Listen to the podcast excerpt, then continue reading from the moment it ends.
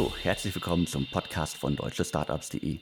Mein Name ist Alexander Hüsing, ich bin der Gründer und Chefredakteur von deutschestartups.de.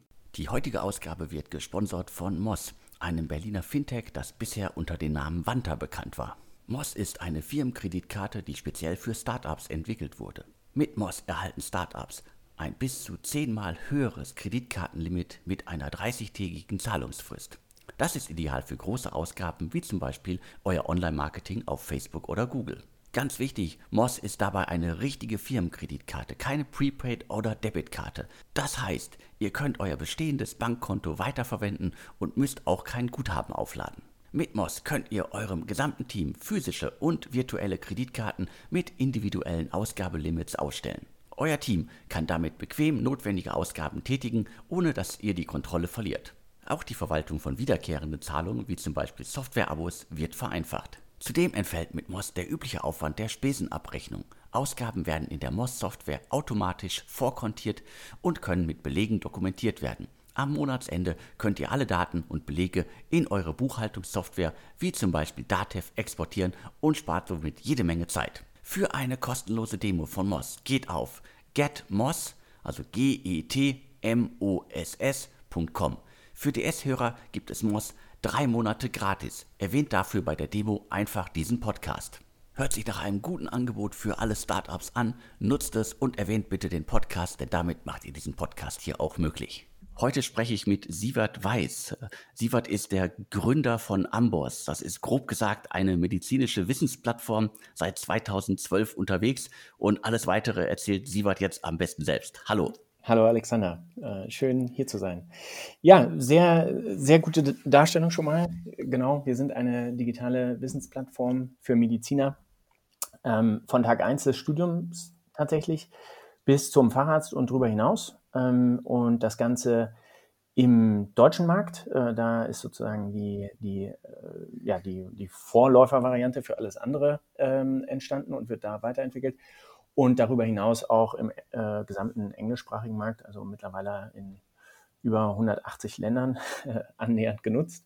Und genau, wir sind mit einem Team äh, in äh, Köln, äh, Berlin und New York unterwegs, 400 Leute knapp, ähm, die also immer weiter daran arbeiten, ähm, Inhalte hinzuzufügen, die äh, Technik aufzuwerten und natürlich das Ganze ähm, in die Welt zu tragen, damit möglichst viele Ärzte ähm, Zugang zu verständlichen, guten und ähm, handlungsorientierten medizinischen Informationen bekommen und nach Möglichkeit sozusagen der, der Wissensstand, der aktuelle Wissensstand der Medizin auch in der Praxis Anwendung findet. Und das Ganze finanziert sich dann wie? Das Ganze finanziert sich äh, im Prinzip durch die ja, Beiträge der Nutzer, die Lizenzgebühren zahlen ähm, das machen die zu einem großen Teil selbst.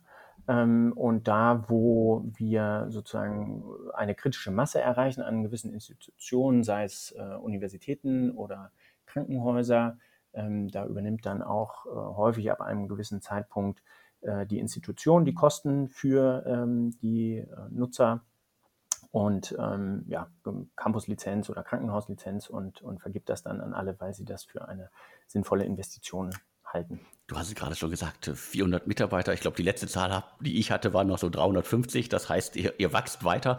Und wir hatten vor einigen Wochen schon mal ein Textinterview geführt. Deswegen weiß ich, dass ihr einen Umsatz im zweistelligen Millionenbereich macht. Das sind ja auf jeden Fall schon mal richtig große Zahlen. Ja, korrekt. Ja, genau. Wir fügen, glaube ich, im Schnitt 15 äh, neue Mitarbeiter pro Monat hinzu, äh, die, die Teil des Teams werden.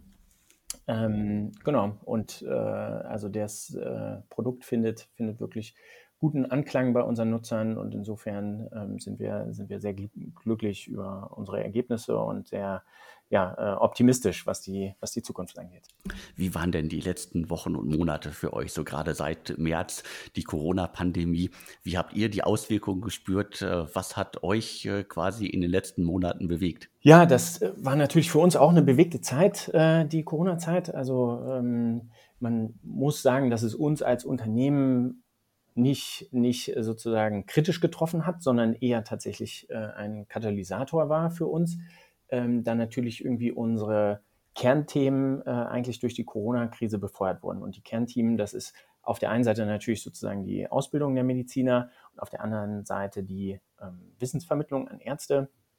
Auf der Ausbildungsseite ähm, Covid hat die Universitäten hart getroffen. Die waren nicht darauf vorbereitet, dass sie plötzlich Online-Unterricht abhalten müssen. Und ähm, da hatten wir also dann gute oder haben auch immer noch gute Lösungen parat und haben also mit, äh, glaube ich, über 800 Institutionen in aller Welt äh, gesprochen und, und quasi da den Online-Unterricht aufgebaut. Und auf der anderen Seite die Wissensvermittlung. Ähm, also wir haben beispielsweise relativ flexibel einen Teil unserer Redaktion, also wir haben eine äh, knapp äh, 70-köpfige Redaktion, das heißt also Ärzte, die, die tagtäglich diese ähm, äh, ja, medizinische Informationen sichten, filtern und dann auf das Wesentliche herunterbrechen, was der Arzt sozusagen in der Praxis wissen muss. Ähm, da von dieser 70-köpfigen Redaktion haben wir 25 äh, umgeschiftet auf alleine auf das Thema Covid. Ähm, und dann haben die tagtäglich also diese Informationen sich angeschaut, gefiltert und ähm, wir haben die dann frei zur Verfügung gestellt, äh, auch auf fünf, Spra fünf weitere Sprachen übersetzt und äh, im Wesentlichen damit ähm, ja die, die, die äh, sozusagen ähm, stark, äh, starke Informationswelle rund um Covid so weit runtergebrochen, dass man nun wirklich damit äh, was anfangen kann und, und äh, auch verlässlich irgendwie sich daran orientieren kann. Ähm, und das alles ja sozusagen äh, fast auf einem ähm, Live-Niveau, ne? also während äh, sonst vieles, äh, viele Informationen über Jahre irgendwie angesammelt werden, also im sonstigen medizinischen Betrieb, dann in die äh, Leitlinien Eingang finden und dann sozusagen Eingang in die Praxis finden müssen. Das dauert äh, teilweise ja, zu, zwischen 10 bis 20 Jahre, wenn es dann überhaupt äh, in der Praxis ankommt. Und das war natürlich bei Covid, musste das alles sehr viel schneller gehen, ja, und man musste sehr viel schneller Orientierung bieten. Und das haben wir mit diesen Kapiteln getan und das wurde auch sehr gut angenommen. Das wurde von den medizinischen Fachgesellschaften äh, offiziell äh, unterstützt und als, als äh, Quelle angepriesen. Ähm, und darüber hinaus, es gab ja dann auch nicht nur äh, das Thema Covid, zu dem es Orientierung äh, bedurfte, sondern auch angrenzende Themen. Also wenn ich denn jetzt einen Patienten habe, dem es schlecht geht äh, mit Covid und der beatmet werden muss und ich habe nun nicht genug Intensivmediziner äh, oder so an der Hand, ja, äh, dann kam auch häufiger die Frage auf, wie ähm, wie, wie bringe ich denn jetzt zum Beispiel meinen HNO-Ärzten hier, die ich auch habe, die ich möglicherweise umschiften muss, wie bringe ich denen denn möglichst gut und möglichst schnell ähm, Beatmungstechniken und so weiter bei? Und ähm, diese Informationen haben wir also auch zur Verfügung gestellt, haben, haben äh, da mit Kliniken zusammengearbeitet, also die, die gesamte Ärzteschaft auf sozusagen dieses Szenario vorzubereiten, ja, ähm, dass da mehr und mehr Covid-Patienten auf Stationen landen und, und versorgt werden müssen und, und dass die üblichen ähm, Kapazitäten vielleicht überschreitet. Also waren die letzten Monate auf jeden Fall für euch eine Herausforderung auf einer ganz anderen Ebene, halt, äh, wenn sich äh, sonst halt viele Sachen in der Medizin, vielleicht gerade bei Studien und sonstigen Sachen, halt über Jahre hinwegziehen und man da Experten im Team hat, die das verfolgen können, äh, haben wir ja jetzt gesehen, also die, die Welt hat es geschafft, innerhalb von neun Monaten quasi fast einen Impfstoff äh, zu produzieren. Das waren also äh, herausragende Zeiten, glaube ich, für alle. Und äh, kommen wir nochmal zurück auf die, auf die wirtschaftliche Entwicklung. Also äh, hat sich das dann am Ende des Tages dann auch äh, für euch jetzt gelohnt in den letzten Monaten, dass ihr euch jetzt, ihr konntet ja jetzt einmal beweisen, was ihr wirklich alles leisten könnt? Ja, also äh, ich meine, wir waren ja vorher auch schon gut unterwegs und das hat uns da keinen Abbruch getan. Das hat sicherlich äh, unser Wachstum in einigen Bereichen auch äh, beschleunigt, ähm, ganz genau. Ähm, und ich denke, also es war ja jetzt für mich, nie, äh, für, für uns nicht nur der primäre Antreiber hier irgendwie daran, möglichst viel zu verdienen, ja, äh, ähm, sondern wir haben ja auch, wie eben dargestellt, einiges gemacht, um, um überhaupt erstmal sozusagen unserem Auftrag äh, äh gerecht zu werden und unseren Teil äh, zur Lösung dieser, dieser Krise irgendwie beizutragen, so gut wir können. Ähm, da war nicht das primäre Interesse, das jetzt äh, sozusagen direkt zu monetarisieren, ähm, aber das wird sich, schätze ich mal, auch mittel- und langfristig weiter zeigen, natürlich als, als gesteigertes Bewusstsein uns gegenüber, unseren Inhalten gegenüber und dessen, was wir anbieten können, auf jeden Fall. Ja. Blick nochmal zurück. Also ihr habt 2012 angefangen und ich glaube, jetzt müssen wir nochmal, du bist selber Mediziner. Wie kommt man als äh, Mediziner überhaupt darauf, ein äh, Startup, eine, sage ich jetzt mal, digitale Plattform, ein digitales Nachschlagewerk für andere Mediziner zu gründen? Ja, das ist eine gute Frage. Also äh, bei uns war es tatsächlich ähm, ganz ähm, ja, profan sozusagen. Ähm, wir, wir haben zu dritt in so einer Lerngruppe äh, uns auf dieses Abschlussexamen vorbereitet, das, äh, das medizinische Staatsexamen oder das ähm, damals äh, wurde das Hammer-Examen genannt. Also das, was man bestehen muss, um dann irgendwie danach als Arzt arbeiten zu können. Und in dieser Lerngruppe mit äh, Kenan und Majid, ähm, wir hatten so einen sehr interaktiven Stil, viel durch Diskussionen und, und der Frage nach Verständnis geprägt ähm, haben wir, äh, äh, ja, sind, haben wir uns auf diese Prüfung vorbereitet. Das macht man üblicherweise drei Monate lang, äh, äh, jeden, den ganzen Tag im Prinzip, also sehr, sehr zeitintensiv.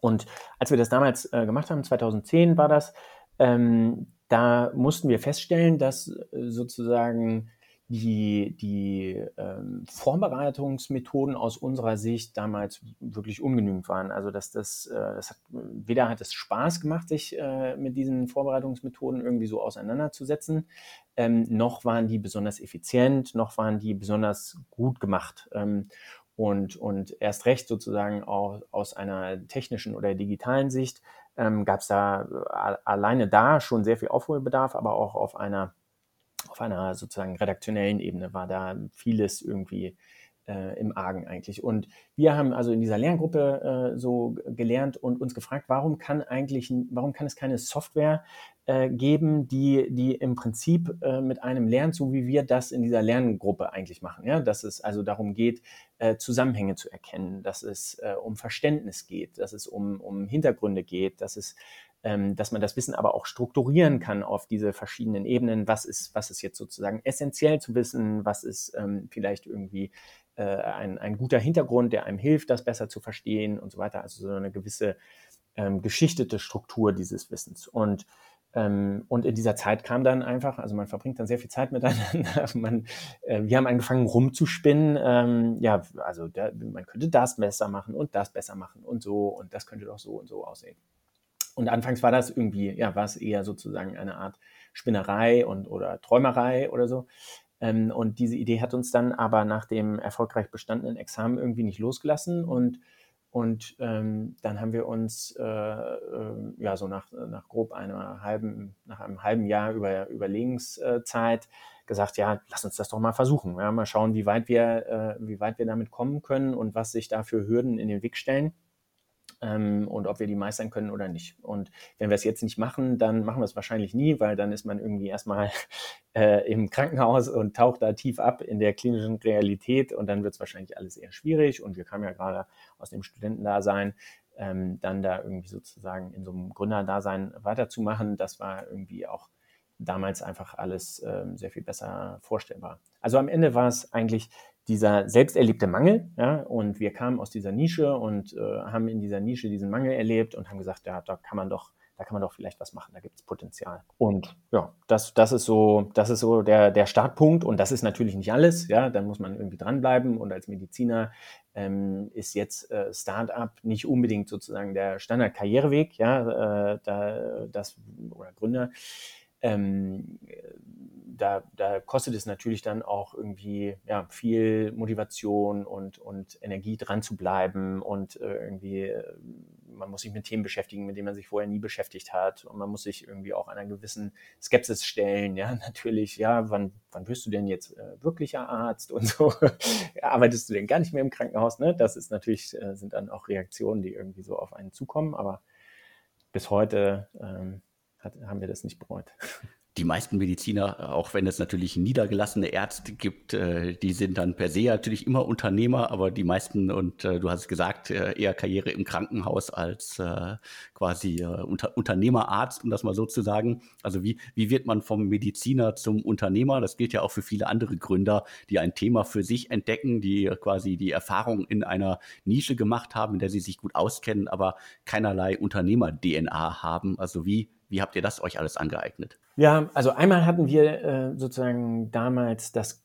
Glück, äh, dass der, äh, der Majid, einer aus dieser Lerngruppe, der hatte vorher schon mal so ein äh, etwas kleineres Softwareunternehmen gegründet, die ähm, oder damals noch kleiner, heute ist es auch relativ groß, die also Auftragsarbeit irgendwie gemacht haben. Das heißt, er hatte schon irgendwie so ein gewisse, sicherlich ein gutes Verständnis davon, was, äh, was das bedeutet, sozusagen ein Unternehmen ähm, zu haben und zu leiten. Ähm, das ist der eine Aspekt. Und das andere ist, denke ich, das ist ein Prozess. Ne? Also ich glaube, man, man hat wahrscheinlich, wenn man aus dieser Nische kommt und so ein Problem entdeckt, hat man wahrscheinlich irgendwie weniger äh, weniger Schwierigkeiten damit, sich vorzustellen, wie ein Produkt aussehen könnte. Ähm, äh, aber wie, wie, wie, wie dieses Produkt sich dann finanziert und wie, dieses, ähm, wie man dieses Produkt ausrollt und ähm, wie sich das auch über längere Zeit trägt und, und nachhaltig ist und so, das ist, glaube ich, dann etwas, das, ähm, das muss man sich dann alles irgendwie aneignen. Ja? Und ich glaube, das ist, das ist wahrscheinlich keine, kein, kein Hexenwerk sozusagen. Also es ist nicht total magisch, aber natürlich muss man sich irgendwie damit auseinandersetzen. Man macht da auch Fehler, man äh, lernt vieles dazu. Ähm, aber man kann, glaube ich, gerade auch natürlich, wenn man irgendwie äh, vielleicht nicht ganz alleine ist, wenn man irgendwie ähm, äh, sich gegenseitig da unterstützen kann und wenn man ähm, dann auch Berater irgendwie äh, von außen hat oder Leute, die man so fragen kann, wie läuft das eigentlich, wie kann man das und das machen und so, ähm, dann kann man sich, glaube ich, sehr vieles davon auch aneignen über die Zeit. Ne? Und man muss nicht, glaube ich, man muss nicht unbedingt alles von vornherein wissen. Ist schon gut, natürlich eine Vorstellung davon zu haben, wie kann das mal als, äh, wie kann dieses Produkt mal sozusagen als Business funktionieren, so eine grobe Idee, ja. Ähm, aber ich glaube, vieles kann man dann auch auf dem Weg noch ja, erlernen und, und, und sich aneignen und ausgestalten. Auf dem Weg äh, in den letzten Jahren habt ihr unter anderem auch mal euren Namen geändert. Anfangs wart ihr als äh, Miamed unterwegs. Das ist ja auch eine Entwicklung, die viele Startups äh, mitmachen. Also was waren da die Hintergründe für? Ja, äh, genau. Also wir haben den Firmennamen geändert. Ähm, Amboss, das Produkt hieß immer schon Amboss. Ähm, und wir hatten gedacht, weil wir ähm, mehrere Produkte eigentlich unter äh, sozusagen ähm, äh, gruppieren wollten unter, unter einem Schirm sozusagen, haben wir gedacht, es wäre sinnvoll, ähm, vielleicht einen, äh, Firmennamen zu haben und dann mehrere Produktnamen. Ähm, und es war aber dann, ja, im Lauf der Zeit der letzten Jahre war die Erkenntnis, dass eigentlich alle ähm, uns kennen für Amboss und, und äh, dass es, dass diese, ähm, ja, wir, wir, wir sind Miamed und wir bauen Amboss oder wir machen Amboss, das hat eigentlich bei vielen eher für Verwirrung gesorgt. Und deswegen haben wir uns dann irgendwann gesagt, gut, lass uns, lass uns das vereinfachen und lass uns sagen, wir sind, äh, wir sind eben auch am, Amboss und das ist eben das, womit wir uns auch am meisten identifizieren und das hat am, den höchsten Wiedererkennungswert. Und dann haben wir gesagt, okay, ähm, nennen wir alles um auf Amboss. Dann gab es später auch die Frage, ähm, funktioniert Amboss auch für, äh, für den englischsprachigen Raum? Ähm, haben wir viel hin und her überlegt und untersucht und äh, kamen am Ende zu der Erkenntnis, dass das auch für den englischsprachigen Raum äh, funktioniert, ein bisschen anders ist, aber irgendwie auch positiv konnotiert und auf jeden Fall auch deutlich besser als Miamed, was irgendwie äh, so im, im Sinne von maimed oder so äh, sehr, hätte sehr falsch verstanden werden können in, im englischsprachigen Raum. Also dann war es irgendwie, denke ich, eindeutig äh, für uns, so bei Amos zu bleiben. Du hast es anfangs schon gesagt. Äh, also erstmal seid ihr ein, äh, eine deutsche Wissensplattform und äh, mittlerweile aber auch weltweit unterwegs. Also ist das jetzt wirklich dann, ihr produziert die Texte, die ihr habt, euer, eure Infos auf Deutsch und das wird übersetzt oder gibt es da mittlerweile dann auch eigene Teams? Ja, es gibt eigene Teams tatsächlich. Also deutsche und englische Redaktionen ähm, sind getrennt. Ähm, das liegt daran, dass sozusagen nicht alles äh, sozusagen einfach zu übersetzen ist. Also es gibt natürlich Teile, die wir ähm, quasi recyceln können, die für beide Seiten gut funktionieren und gut gelten.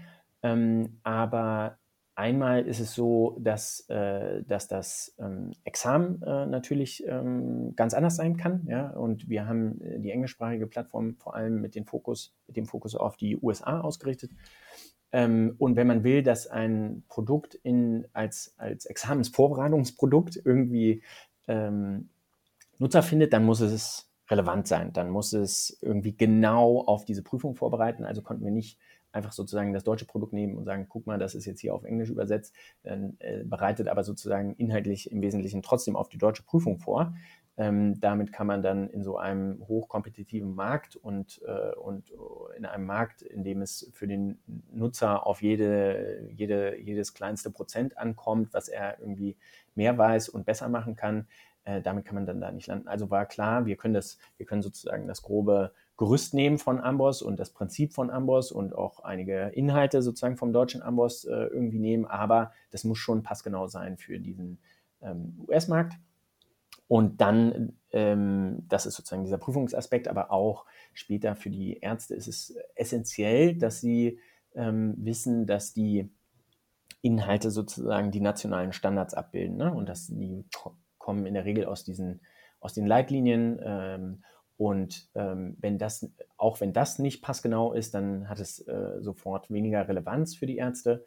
Und auch hier haben wir uns dann entschieden, gut, das muss, das muss für, ähm, für die Ärzte in den USA funktionieren die USA, warum die USA? Die haben eine Vorbildfunktion natürlich in, in der ganzen Welt irgendwie, also äh, nicht unbedingt politisch vielleicht immer und auch nicht unbedingt immer so, äh, wie das Gesundheitssystem dort aufgestellt ist, aber so wie medizinische Informationen dort aufbereitet werden, ähm, die ganze Seite der Forschung, die ganze Seite des ähm, Education-Systems äh, dort, ähm, das das äh, ist schon Vorbild für viele, für viele Länder der Erde und äh, viele richten sich ähm, äh, nach den Empfehlungen, die aus den USA kommen. Insofern war das, ähm, ja, war das klar für uns, dass wir, dass wir das als, äh, als, als die wesentliche Richtschnur nehmen für die Erstellung der englischsprachigen Plattformen und die aber eben auch sozusagen im Prinzip ähm, neu erstellt werden muss, also die Inhalte neu erstellt werden müssen, um da passgenau zu sein. Das heißt, am Ende des Tages müsst ihr immer sehr viele Inhalte produzieren für die äh, einzelnen äh, Länder und die, die Prüfungswege dahin. Aber zum Glück, äh, diese, diese Inhalte ändern sich ja dann nicht täglich. Das heißt, es gibt bei uns eine Mischung also was, äh, was ja viele, sagen wir, Plattformen haben, äh, die, sagen wir, Inhalte produzieren. Die müssen halt immer sehr viel Inhalte im Vorfeld produzieren und im besten Fall halten die dann auch längere Zeit. Und ihr habt noch obendrauf quasi diese, äh, ich will jetzt sagen, äh, gerade bei Covid jetzt diese Echtzeitinformation obendrauf. Ja, genau. Also Einmal ähm, äh, ist es natürlich so, dass die, dass die Informationen eine gewisse ähm, Halbwertszeit haben. Ja? Äh, also es, es kommt irgendwie evidenzbasierte ähm, Information, die wichtig ist für die klinische Realität, die kommt irgendwo aus der Forschung. Ähm, man muss schon sagen, dass diese Geschwindigkeit, mit der diese Informationen entstehen und generiert werden, die nimmt äh, exponentiell zu. Ja? Ähm, also das, das, medizinische Wissen verdoppelt sich angeblich äh, aktuell so gut wie alle 73 Tage. Ähm, das heißt natürlich nicht, ähm, dass, das, äh, dass alles davon immer für den Arzt relevant ist, aber es ist sozusagen dann die Aufgabe von uns, äh, das herauszufischen, was relevant ist. Und das, das äh, bedarf natürlich dieser ähm, händischen Arbeit dabei um dann eben auch wirklich sozusagen für den, für den einzelnen Arzt Sinn daraus zu machen. Was bedeutet das jetzt für mich hier in meiner Allgemeinarztpraxis oder was bedeutet das hier für mich in, äh, in, in der Notaufnahme?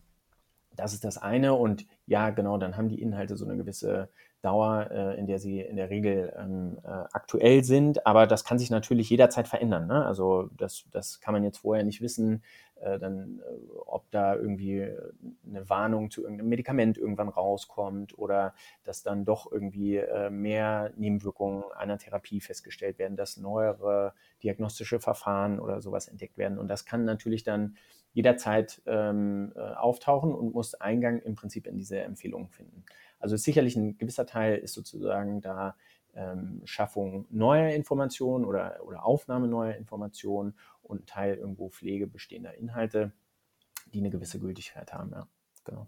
Die heutige Ausgabe wird gesponsert von Moss, einem Berliner Fintech, das bisher unter dem Namen Wanta bekannt war. Moss ist eine Firmenkreditkarte, die speziell für Startups entwickelt wurde. Mit Moss erhalten Startups ein bis zu zehnmal höheres Kreditkartenlimit mit einer 30-tägigen Zahlungsfrist. Das ist ideal für große Ausgaben wie zum Beispiel euer Online-Marketing auf Facebook oder Google. Ganz wichtig, Moss ist dabei eine richtige Firmenkreditkarte, keine Prepaid- oder Debitkarte. Das heißt, ihr könnt euer bestehendes Bankkonto weiterverwenden und müsst auch kein Guthaben aufladen. Mit Moss könnt ihr eurem gesamten Team physische und virtuelle Kreditkarten mit individuellen Ausgabelimits ausstellen. Euer Team kann damit bequem notwendige Ausgaben tätigen, ohne dass ihr die Kontrolle verliert. Auch die Verwaltung von wiederkehrenden Zahlungen, wie zum Beispiel Softwareabos, wird vereinfacht. Zudem entfällt mit Moss der übliche Aufwand der Spesenabrechnung. Ausgaben werden in der Moss-Software automatisch vorkontiert und können mit Belegen dokumentiert werden. Am Monatsende könnt ihr alle Daten und Belege in eure Buchhaltungssoftware wie zum Beispiel Datev exportieren und spart somit jede Menge Zeit. Für eine kostenlose Demo von Moss geht auf getmoss, also G-E-T-M-O-S-S.com. Für DS-Hörer gibt es Moss drei Monate gratis. Erwähnt dafür bei der Demo einfach diesen Podcast. Hört sich nach einem guten Angebot für alle Startups an, nutzt es und erwähnt bitte den Podcast, denn damit macht ihr diesen Podcast hier auch möglich. Wie war denn jetzt für dich der Weg in den äh, vergangenen acht Jahren? Also gab es irgendwelche so Aha-Momente? Also waren es die berühmten 100 Mitarbeiter, die ihr irgendwann hattet oder jetzt halt zuletzt die 400 Mitarbeiter? Also hat sich da was bei dir was geändert? Oder waren es dann letztendlich auch irgendwann die Investoren, die ihr mit an Bord genommen habt? Ja, das ist, äh, ist eine interessante Frage. Also es, irgendwie hat es sich eigentlich die ganze Zeit immer verändert. Ne? Also es ist ja, äh, es war für mich nicht so punktuell, dass man irgendwie dass ich das Gefühl hatte, ah, jetzt wurde irgendwie eine bestimmte Schwelle überschritten ähm, und, und dann war auf einmal alles anders. Ähm, es war, das ist äh, also ein, ein kontinuierlicher Prozess irgendwie, so oder so hat es sich zumindest für mich dargestellt.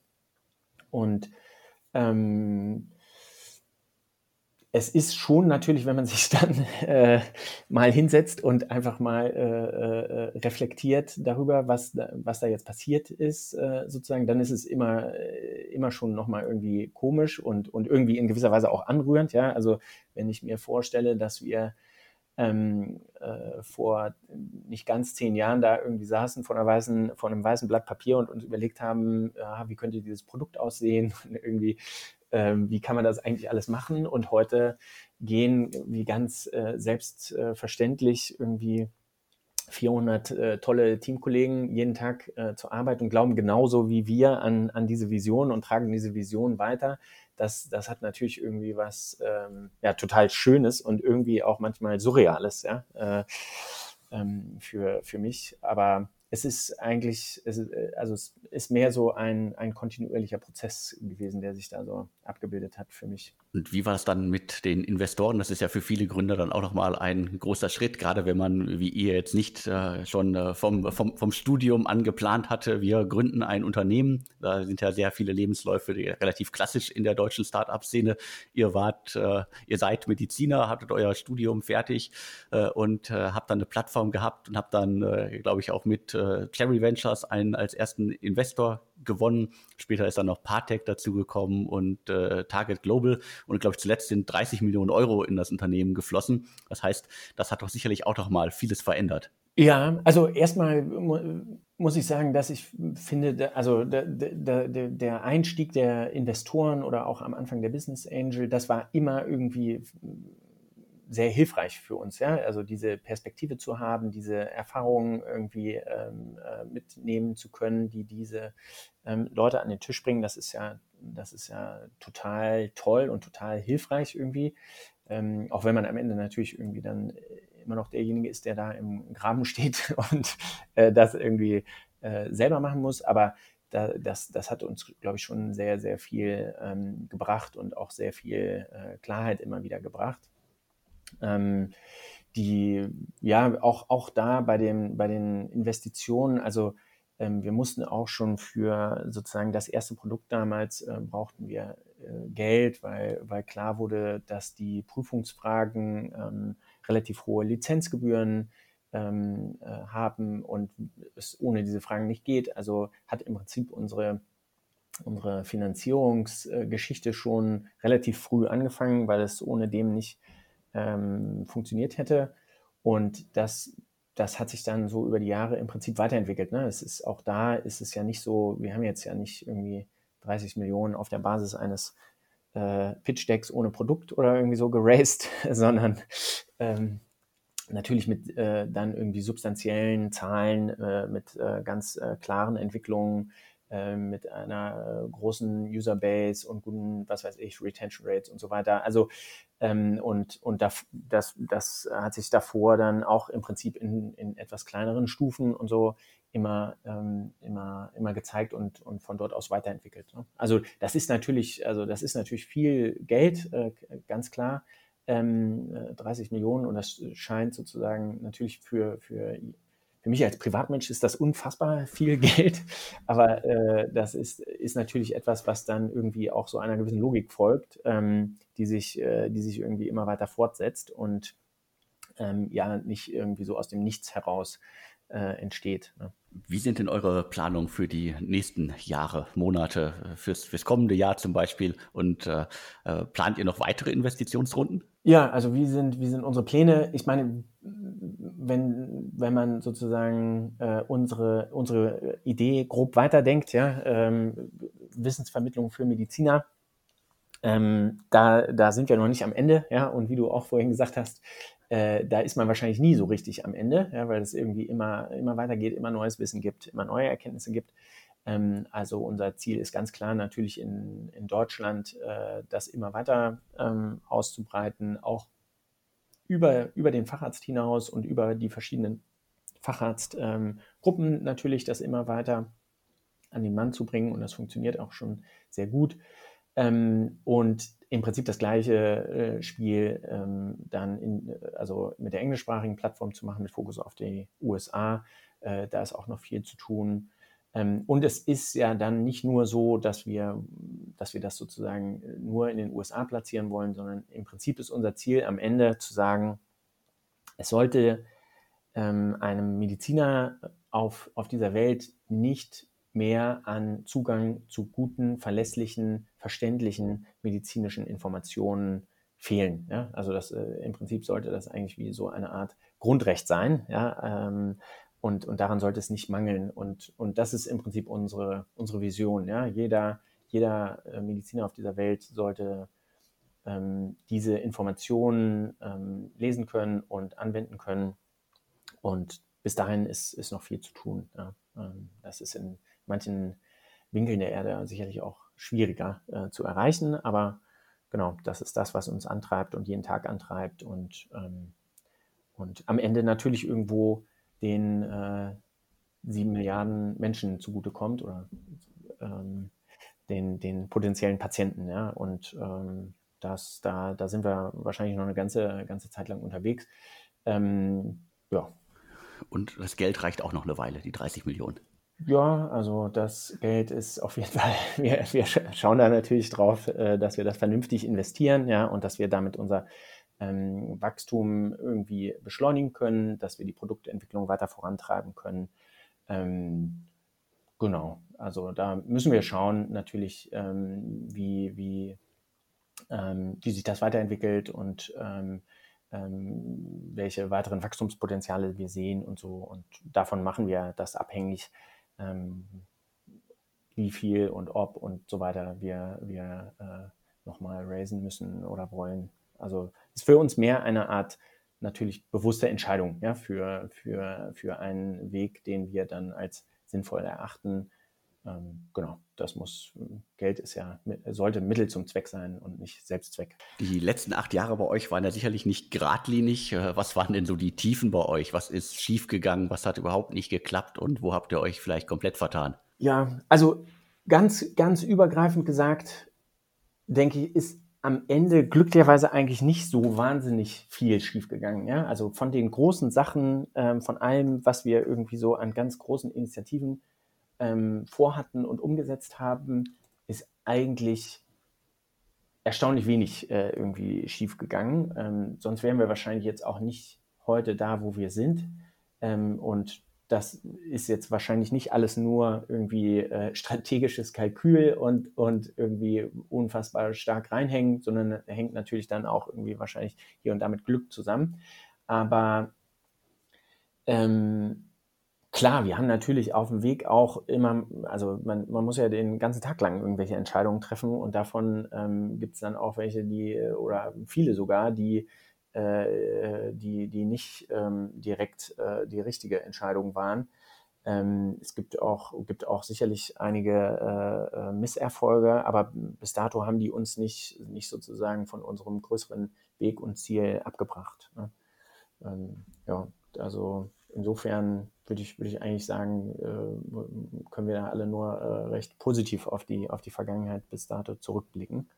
Ähm, auch wenn es klar ist, dass nicht alles immer nur erfolgreich ist, genau wie du sagst. Ne? Es ist nicht immer alles nur geradlinig. Wir hatten auch, hatten natürlich auch äh, irgendwie schwierige Zeiten. Wir hatten, äh, wir haben ein Jahr lang an diesem Produkt gesessen und wussten nicht, ob das funktionieren würde. Ja, also da sind natürlich viele, viele auch äh, sehr intensive Zeiten dabei ähm, ähm, die nicht immer dann sofort sozusagen, wo nicht immer sofort die, äh, der Mega-Erfolg sichtbar oder absehbar ist. Und ähm, das, äh, da, da geht es natürlich dann schon irgendwie äh, auch an die Substanz und an die Frage, ja, äh, machen wir das Richtige, sind wir auf dem richtigen Weg und so.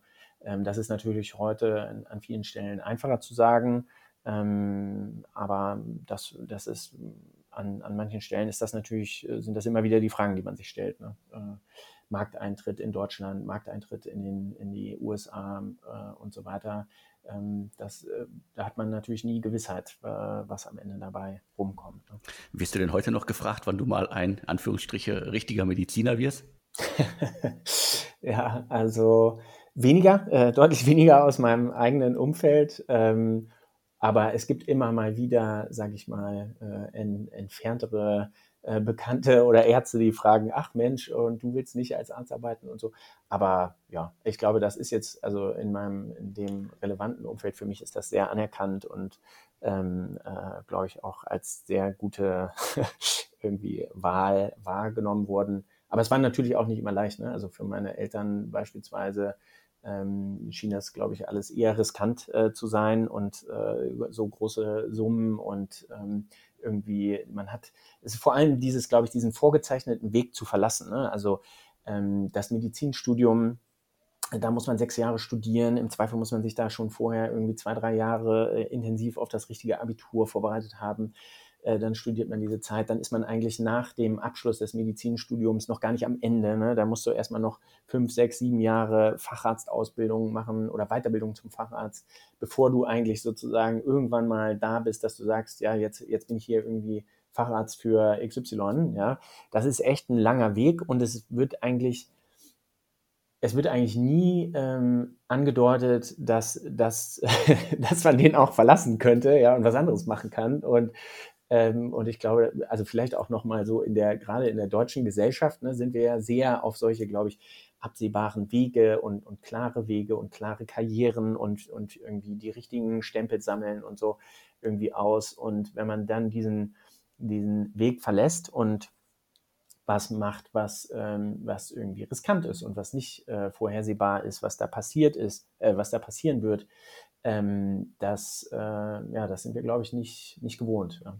Würdest du denn jetzt nach acht Jahren sagen, dass ihr Unternehmer geworden seid? Also das ziehe ich jetzt mal auf das gesamte Gründerteam. Ja, wahrscheinlich schon. Also die Frage ist, was, was, was, wie, wie ist denn ein Unternehmer definiert? Ja, ähm, mm, und wahrscheinlich ist es am Ende sozusagen so dieses unternehmerische Denken eigentlich, ne? so eine Art Mindset, äh, was man sich was man entweder schon irgendwie ein kleines Stück weit hat und sich dann über die Zeit ähm, weiter aneignet äh, ähm, und im Wesentlichen dann sich so als Blickwinkel auf Probleme und Lösungen vielleicht darstellt und, und äh, dann auch in der Art, wie man die angeht, dass man da irgendwie rantritt an so ein Problem und sagt, so komm, jetzt lass uns mal hier irgendwie, lass uns mal äh, das Thema angehen und machen und äh, Ärmel hochkrempeln und dann gucken, was daraus wird. Und und so diesem, diesem Gespür irgendwie nachgeben ähm, und, und auch diesem gewissen ja, Hands-on-Pragmatismus da irgendwie was zu schaffen. Ähm, das ist wahrscheinlich schon irgendwie das, was, was Unternehmer irgendwie ein Stück weit auszeichnet.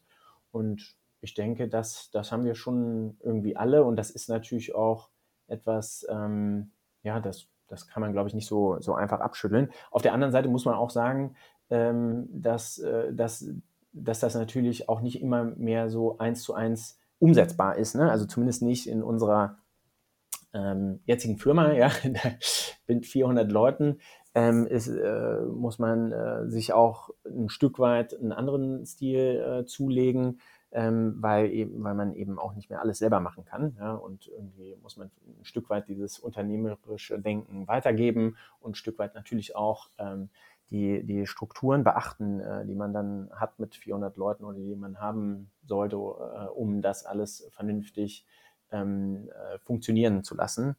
Ähm, das ist sicherlich äh, ja auch, auch ein, ein Teil dieser Betrachtung. Aber das Grund, ich denke, das Grundprinzip, äh, unternehmerisch zu denken, das, das haben wir alle, würde ich, würde ich behaupten. Ja. Delegieren ist da, glaube ich, ein großes äh, Stichwort. Das müssen ja die meisten Gründer lernen, dass sie halt, wenn sie am Anfang ja wirklich alles machen und äh, sich äh, die Experten in ihrer Nische, in ihrem Segment sind, äh, braucht man halt äh, später vielleicht äh, ja, weitere Mitarbeiter und muss halt auch bestimmte Sachen abgeben. Ist dir das immer leicht gefallen? Ich denke, das ist, das ist kein leichter Prozess. Ja? Ähm, ist mir das persönlich leicht gefallen? Vielleicht ist es, also ich hatte immer das Gefühl, dass man eigentlich ähm, dieses, dieses Wissen und diese Herangehensweise und meinetwegen die Prinzipien, mit denen man arbeitet, die muss man schon breiter streuen, weil es äh, sonst, sonst äh, nicht skaliert. Ja?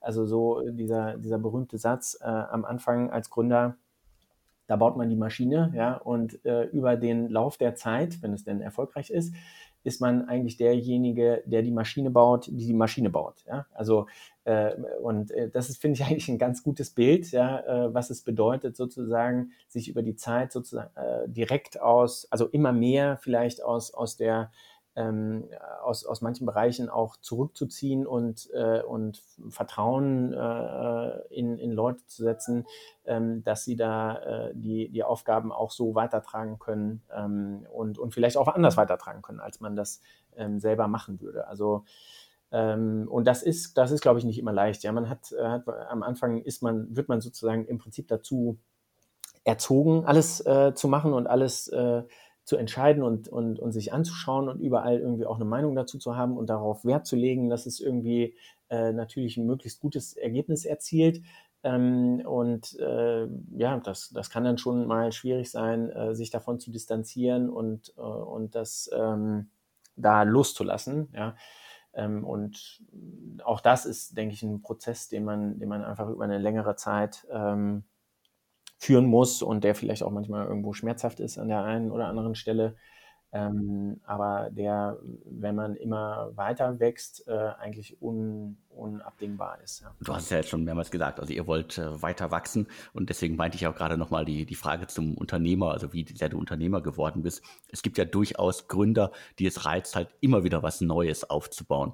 Würde es dich reizen, jetzt doch mal irgendwas wieder von vorne aufzubauen, nochmal irgendwo komplett bei Null anzufangen? Also mich persönlich aktuell ehrlich gesagt nicht, ähm, weil irgendwie fühlt sich für mich äh, Ambros schon sehr stark so wie, wie, wie ein, ein Baby an, ja, wie ein Kind und was jetzt immer größer wird und ähm, äh, was auch viel, für mich viel Einmaliges hat. Also ähm, und, und ich bin immer noch äh, sozusagen sehr dieser, dieser Vision verschrieben, eigentlich genauso wie, wie vorher auch ähm, die, die finde ich einfach äh, extrem ja, erstrebenswert und schön, sozusagen für, für dieses Thema zu arbeiten.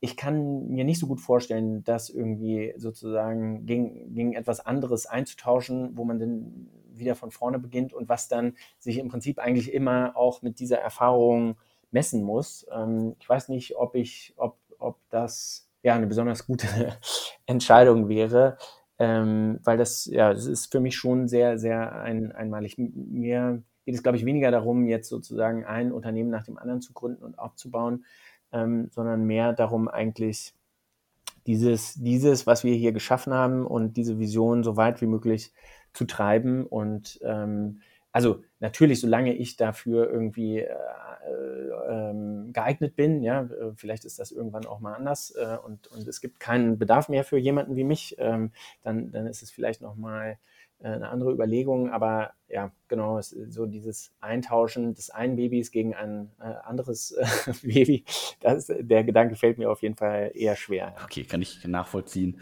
Und ja, ich bin jetzt erstmal durch mit meinen Fragen. Am Schluss habe ich ja immer einen Klassiker. Also gibt es noch was, was dir wichtig ist? Also was ich irgendwie total wichtig finde, und das ist jetzt wahrscheinlich so aus dem Blickwinkel des Mediziners, ja, ähm, ich, mein Gefühl ist, wir brauchen eigentlich mehr ähm, solcher, solcher Gründer, die aus solchen, aus solchen Nischenbereichen kommen. Und es gibt so viele, ja, äh, so viele spannende Bereiche, wo Leute, glaube ich, auf Probleme stoßen. Und es gibt einfach auch so viele Probleme, auch im, natürlich im, im gesamten Healthcare-Markt. Ja, das ist irgendwie äh, ein großer, fragmentierter, schwer regulierter Markt und vieles ist da noch sehr, äh, sehr analog unterwegs. Und ich glaube, ja, meine, also eine, eine Botschaft, die mir irgendwie am Herzen liegt, ist, äh, traut euch, ja. Also geht raus und äh, versucht es. Und es gibt da so viel zu tun, ähm, dass, da, äh, dass da genug Platz ist für, für Leute, ähm, äh, äh ihre Ideen auszuprobieren und äh, ihren eigenen Weg zu gehen.